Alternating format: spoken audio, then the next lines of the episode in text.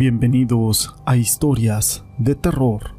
Para mí es un gusto poder saludarlos una vez más y llegar a todos ustedes, como cada noche, con una historia. Los sucesos paranormales ocurren en cualquier lugar.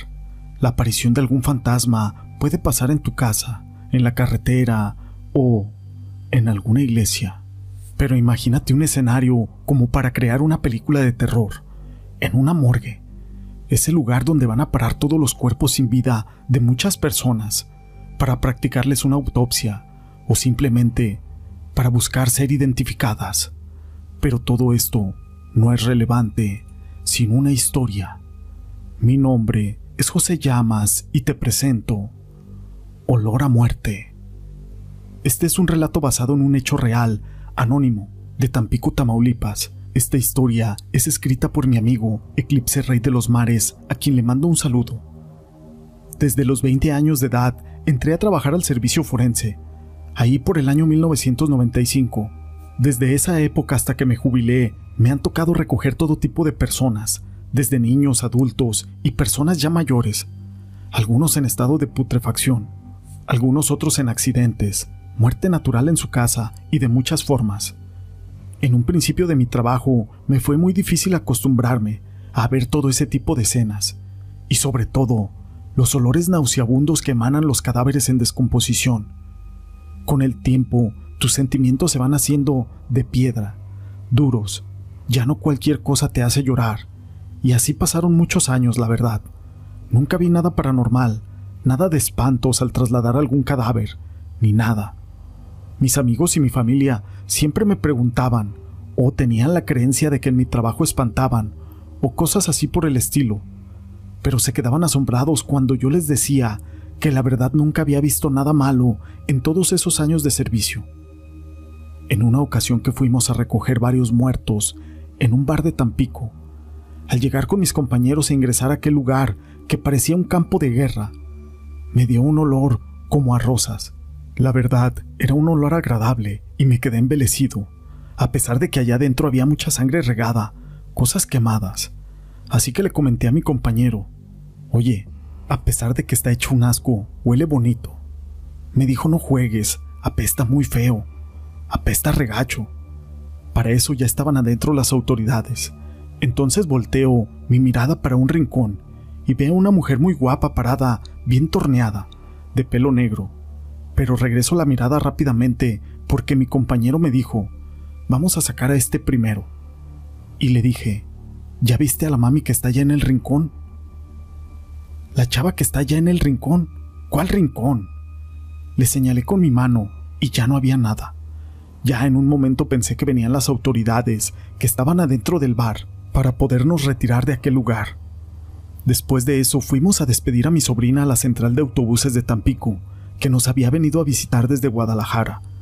Después de abordar su autobús, nos paramos afuera para decirle adiós, cuando de repente se me viene ese olor que respiré en el bar, así que comencé a voltear para los lados, pensando que era alguna mujer que había pasado, pero en eso salió un autobús, primero, y al mero adelante iba sentada aquella misma mujer que yo había visto adentro del bar, en aquel rincón.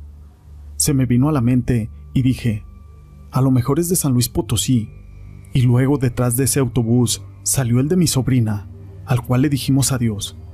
Ya en la mañana mi esposa me habló por teléfono para decirme que el autobús que salió primero, aquel que habíamos visto nosotros delante del de mi sobrina, se había accidentado en el río Verde y había varias personas muertas. Yo quise relacionar a aquella mujer y el aroma, pero no quise entrar en pánico o que mi mente me jugara una mala broma. Nos invitaron a la boda de un rancho cerca de Valles, en San Luis Potosí. Teníamos como una hora de haber llegado a la fiesta con mi familia. Estábamos en la hora de la comida disfrutando de una barbacoa, cuando de repente me volvió a dar ese aroma a rosas y lavanda nuevamente.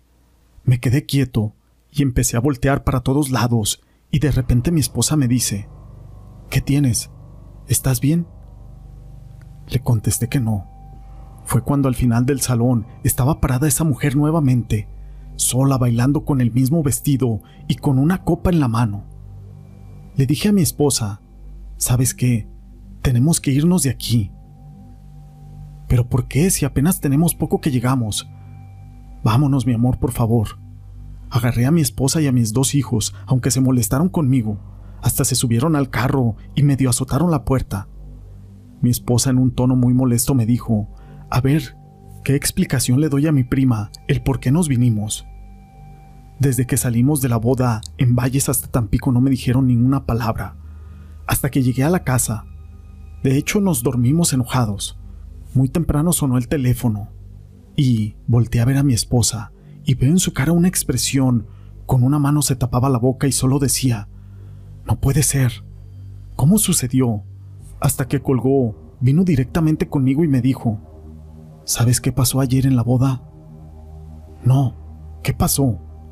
Hubo problemas entre algunos invitados, se pelearon, hubo balazos y hay cuatro personas muertas. Entonces fue que yo dije que esa mujer que había visto por primera vez en el bar era la mismísima muerte, ya que cada que rondaba la escena era para llevarse alguna alma, y siempre en algún suceso trágico. Esta historia la quise compartir con ustedes. Se dice que algunas personas tienen esa sensibilidad que es muy especial o ese don para percibir cuando algo va a pasar o cuando alguien va a morir. Pero no es la única historia que tenemos el día de hoy. Espero que les guste la siguiente historia. Cuando mi bisabuela estuvo en la clínica en terapia, después de que salió, ya estaba un poco más estable. Y un día me comentó, Oye, vino una señora blanquita, de pelo blanco, bajita, la verdad es de que no sé cómo se llama. Abuela, aquí no ha venido nadie, solo nosotras, tus hijas y tu familia, pero de ahí en más, nadie. Sin embargo, en ese momento se me vino a la mente una señora muy amiga de mi bisabuela, y me dio un escalofrío impresionante. Negrita, ¿no será Graciela?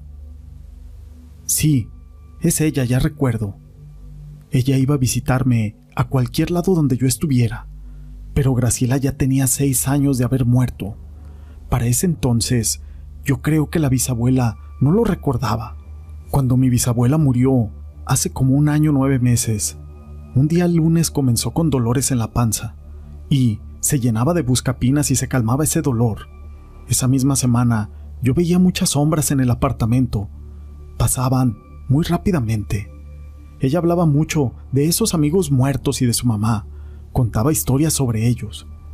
El miércoles de esa semana le dije, Abuela, esas plantas están tristes. Sí, déjalas voy a regar. Vamos a ver si en diciembre se ponen muy bonitas. Bueno, si es que de aquí a ese tiempo todavía estoy aquí. Yo me quedé en blanco.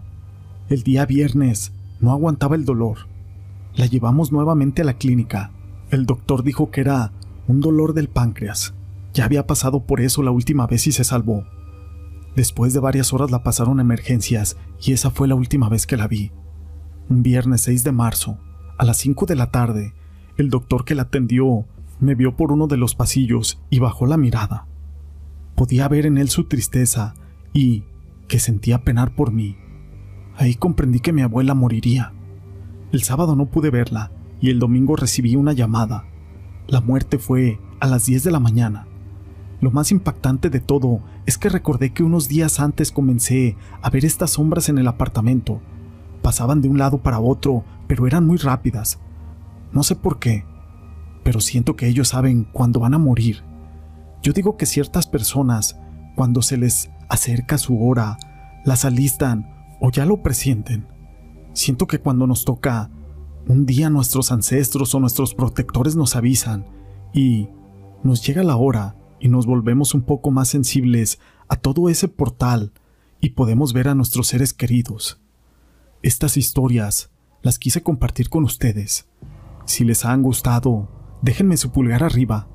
No olviden en dejar sus comentarios y gracias por ser parte de este canal.